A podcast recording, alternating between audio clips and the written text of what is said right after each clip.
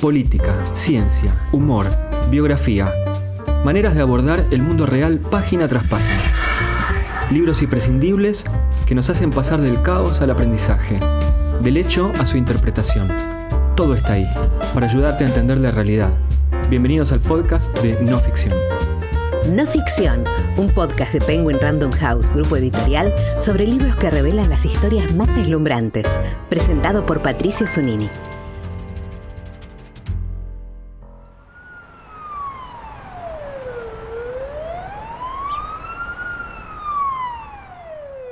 En 2020 al mundo le pasó un camión por arriba. Todavía estamos saliendo de la pandemia y tratando de olvidar rápidamente lo mal que la pasamos por algo que quizá no podía evitarse, pero que sospechábamos podía ocurrir. Es que hubo muchos avisos, como bien menciona la bióloga Guadalupe Nogués al comienzo de su nuevo libro Entender un elefante, que salió publicado por el sello Debate. La autora nos alerta ya desde el subtítulo, ¿Qué podemos aprender de la complejidad de la pandemia para enfrentar la próxima catástrofe? Porque, a no dudarlo, habrá una nueva. De todas estas cuestiones hablamos con ella. La mitigación de la pobreza ya era un problema salvaje. La gestión de la pandemia también lo fue. Al combinarse, el resultado no es solo la suma de cada uno, sino un nuevo nivel de complejidad, debido a que el problema de la pobreza y el de la pandemia interactuaron entre sí y ambos sistemas multidimensionales se afectaron mutuamente. Guadalupe, muchas gracias por tu tiempo. Un gusto enorme, gracias. ¿Cómo llega una bióloga a escribir un libro sobre la preparación de hábitos individuales y políticas de Estado para enfrentar una catástrofe como fue la pandemia del COVID-19? No fue un camino directo desde la biología hasta acá, hice muchas paradas en el camino. Em, me, me, ramifiqué muchas veces también. Em, me formé como bióloga, hice investigación, pero hubo un punto en el cual todo ese conocimiento que generamos en la ciencia, a mí me frustraba que quedaba como siempre muy encerrado en las cuatro paredes del laboratorio o en las publicaciones científicas que son para mm, la gente especializada y veo que hay poco, siento que hay poca transferencia de ese conocimiento o de esa manera de abordar los problemas al mundo real, a las decisiones que se toman desde las decisiones particulares de todos nosotros a las grandes decisiones de los gobiernos o de, o de las organizaciones.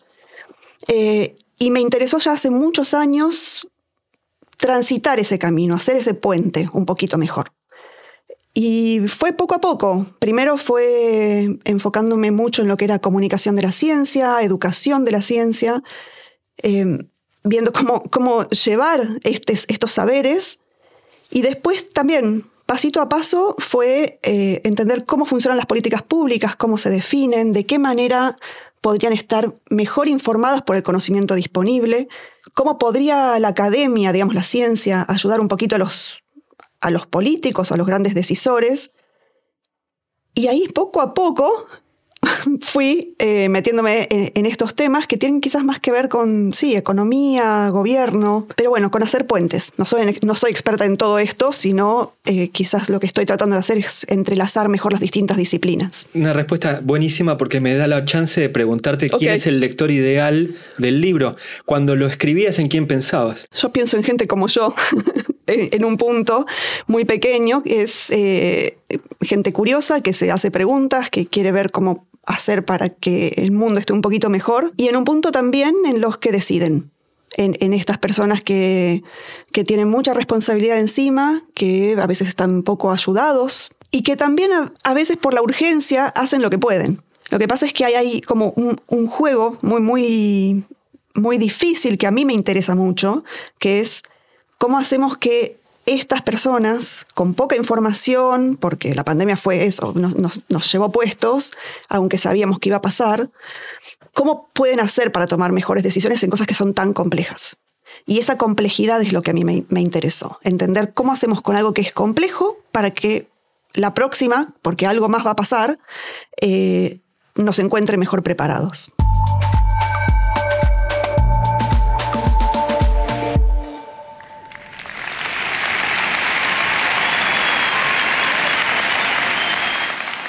Tengo un temita con la verdad y con las conversaciones. En 2019 diste una charla TED en la que hablabas acerca de cómo la gente o el, o el, ciudadano de a pie, nosotros, podemos sostener una convicción aún a pesar de las evidencias. El ejemplo que dabas era el de una estudiante que no quería vacunarse.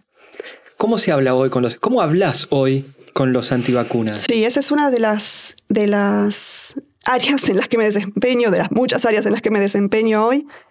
Hay un, unas, muchas sutilezas que obviamente en el formato de una charla TED no se, pueden, no se pueden hacer, pero tiene que ver con, primero, el ejemplo de vacunas, y esto fue en la prepandemia cuando yo lo planteaba, ¿no? Eh, para las vacunas normales, ni siquiera pensando en términos de COVID, porque no existía, hay mucho conocimiento muy sólido sobre eh, cómo previenen enfermedades, cómo estamos mucho mejor, muchísimos millones de vidas salvadas por año gracias a las vacunas, pero sabemos que hay gente que desconfía, decide no vacunarse, algunos son antivacunas muy, muy fuertes, que se niegan, otros tienen posturas más de duda. Son, hay esos matices que son súper, súper relevantes para poder hablar con ellos. Y para poder hablar con ellos, que es una de esas cosas que hago, eh, ahí descubrí a los golpes, que tenía mucho más que ver con cómo acercarnos de persona a persona, con cómo poder escuchar cuáles eran las preocupaciones de esa persona, entender de dónde venía esa desconfianza, porque quizás se debía a, una cuestión, por ejemplo, religiosa, a una cuestión ideológica en otro eje, o había tenido una mala experiencia de vacunación, antes y entonces tenía, no, le gustaba. Hay gente que le tiene miedo a las agujas, o sea, cosas muy básicas que no tienen... Y cada una de esas situaciones es diferente. Y hablar con cada uno de ellos es algo diferente. Entonces necesitamos mucho más entrenamiento en escucha, empatía y también como una introspección de, de saber y de sentir y de aceptar que quizás nosotros somos esa persona que no está aceptando una evidencia porque no, siempre está el problema en el otro, sino ahí, ahí hay algo que no, no anda. Entonces, eso requiere mucho trabajo personal y es incómodo. Y a mí eso me pareció muy interesante y un desafío tremendo. Desde nuestra perspectiva personal, intensa y corta, esta pandemia fue dificilísima. Pero si la miramos con un ojo más o menos histórico, descubrimos que tuvimos suerte, o al menos suerte relativa. Esta nueva enfermedad podría haber sido mucho más contagiosa o mucho más mortal, o ambas cosas a la vez. ¿Quién sabe cómo será la próxima? Tenemos que pensar en términos de problemas salvajes. En el libro eh, hablas de dos tipos de problemas, los problemas domesticados y los problemas salvajes. Y decís que los salvajes son los más difíciles de resolver. ¿Podrías contarnos un poco la tipología de estos dos tipos de problemas? Tuve que pensar cómo, cómo contar esto. Eh, bueno, por supuesto, hay mucha bibliografía al respecto. Me gustó esta clasificación de decir, bueno, hay problemas que podemos decir que están domesticados en el sentido de que son como perritos que sabemos, ¿no? Les hacemos un, mimito eh, en, el cuerpo y van a acurrucar, se van a responder de una manera que podemos predecir, ¿no? Ese tipo de problemas ah, pueden ser súper complicados en el sentido de que quizás necesitan muchos recursos, mucha, muchos saberes, que pueden ser, por ejemplo, cómo hago para construir un edificio de 100 pisos. Yo no lo puedo hacer, pero hay gente que puede, ¿no? Y sabemos cómo se hace. La humanidad ya resolvió ese problema. Eso es un problema domesticado. Eh, eh, lo otro, los problemas salvajes son, me gusta lo de salvajes porque tiene que ver con esto de no sabes. ¿viste? Por ahí parece que está todo bien, te acercas y te muerde, ¿no? Eh, o, o, decís, no, para mí este, a este problema lo vamos a resolver si hacemos esto por este costadito. Y después hacemos eso con la mejor voluntad y termina una vuelta en donde eso que hicimos para solucionar el problema quizás hasta termina empeorándolo.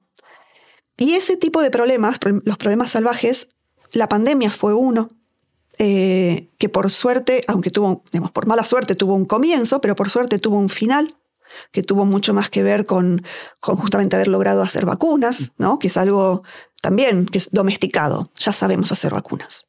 Y nunca las hicimos tan rápido como en esta pandemia. Es una gloria. La verdad que eh, Homo sapiens podemos estar orgullosos de nuestros eh, logros.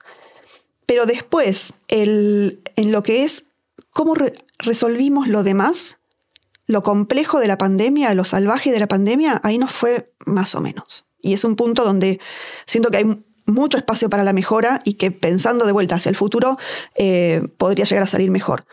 Y eso tiene que ver con que en los problemas salvajes uno tiene, por un lado, eh, como un sistema multidimensional, digamos, de cosas que se afectan entre sí. El virus obviamente generaba un problema de salud muy urgente. Para solucionar ese problema de salud, tomamos medidas como humanidad, y ya ni siquiera estoy pensando en términos de qué país hizo qué, que afectaron a otras cosas. O sea, tratar de controlar la salud de COVID afectó negativamente la salud, por ejemplo, de quimioterapias que se suspendieron, de accidentes que no pudieron ser eh, tomados a tiempo en una guardia porque el personal de salud estaba abocado a resolver el tema de COVID.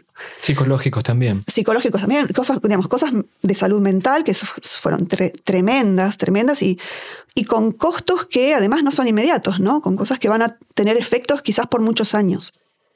Decidimos cerrar escuelas y esa falta de presencialidad afectó el aprendizaje de muchos niños, en particular de los niños más vulnerables, que ya de por sí son vulnerables en todos los demás ejes. La economía se daña y dañar la economía también genera pobreza y generar pobreza genera problemas de salud y todo está entrelazado.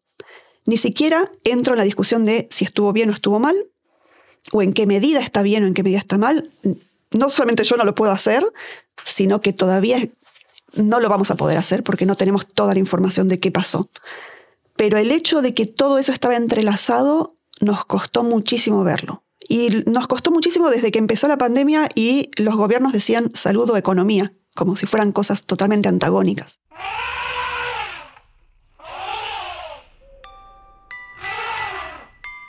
Seis ciegos que no sabían cómo era un elefante decidieron tocarlo para entender su forma. El primero acarició la trompa y dijo que un elefante era como una serpiente gorda. El segundo palpó una oreja y le pareció que era similar a un abanico. El tercero exploró una pata, por lo que concluyó que un elefante era como el tronco de un árbol. El cuarto se topó con el cuerpo y eso lo llevó a dictaminar que el animal era parecido a una pared. El quinto tocó la cola y así interpretó que era como una soga. Por último, el sexto palpó un colmillo y con esa información dijo que era como una lanza. ¿Podemos saber cómo es un elefante si nunca vimos uno y somos ciegos? El elefante es un animal maravilloso. Y un poco el elefante son estos problemas complejos, ¿no? Que si vemos una partecita parece súper sencillo. Decir, bueno, es un virus. Ya está. Eh, cerremos todo y esperemos a que se pase. Eh, bueno, no funcionó del todo. A la larga eso funciona, pero digamos, hubo muchísimos costos asociados que quizás no vimos venir. Em, y hay algo en, que me parece súper poderoso de la historia del elefante y los ciegos, que tiene que ver con, bueno, ok, cada ciego vio una parte, no entendió, era obvio, pero ¿cómo sí podrían haber entendido? ¿No? Y podrían haber entendido al elefante un poco mejor si hubieran, por ejemplo, si se hubieran cambiado de lugar y cada uno hubiera tocado otra parte, si hubieran conversado entre sí. ¿No? Conversar, que es algo que perdimos tanto, eh, o que sentimos que perdimos tanto, sobre todo en los últimos años, la capacidad de, hablar con gente que piensa otra cosa, ¿no? Eh, si hubieran podido desafiar lo que pensaban, eso también nos falta un montón. Decir, ok, yo pienso que este colmillo, o sea, esto es una lanza, y preguntar, ¿será una lanza? ¿Cómo puedo estudiarlo un poco mejor para averiguar si tengo razón o no? ¿no? Y bueno, esos son habilidades muy científicas en un punto, porque tienen que ver con entender esas partes y entenderlas mejor, y también son habilidades sociales, de compartir con el otro, de comunicarnos, de colaborar. Hay ahí un, un entrelazamiento entre distintas disciplinas, pero además con miradas sumamente diferentes y con, con maneras de, de actuar muy distintas, donde ahí tenemos el superpoder que estamos desaprovechando.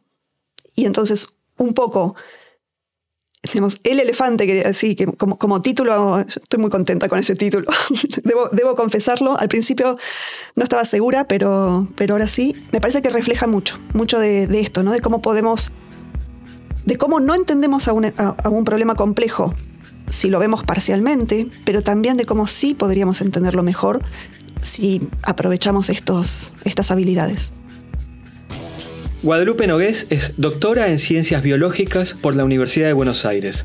Desde hace más de una década se dedica a la popularización de la ciencia, la comunicación y la promoción de métodos informados por la evidencia, tanto para la política pública como para organizaciones civiles y empresas. Da conferencias y escribe sobre temas de su especialidad.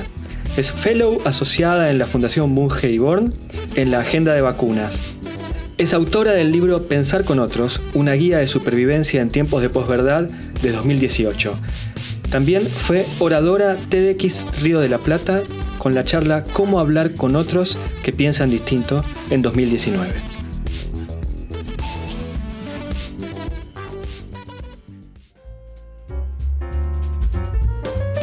No Ficción es un podcast de libros de Penguin Random House, grupo editorial, presentado por Patricio Sonini.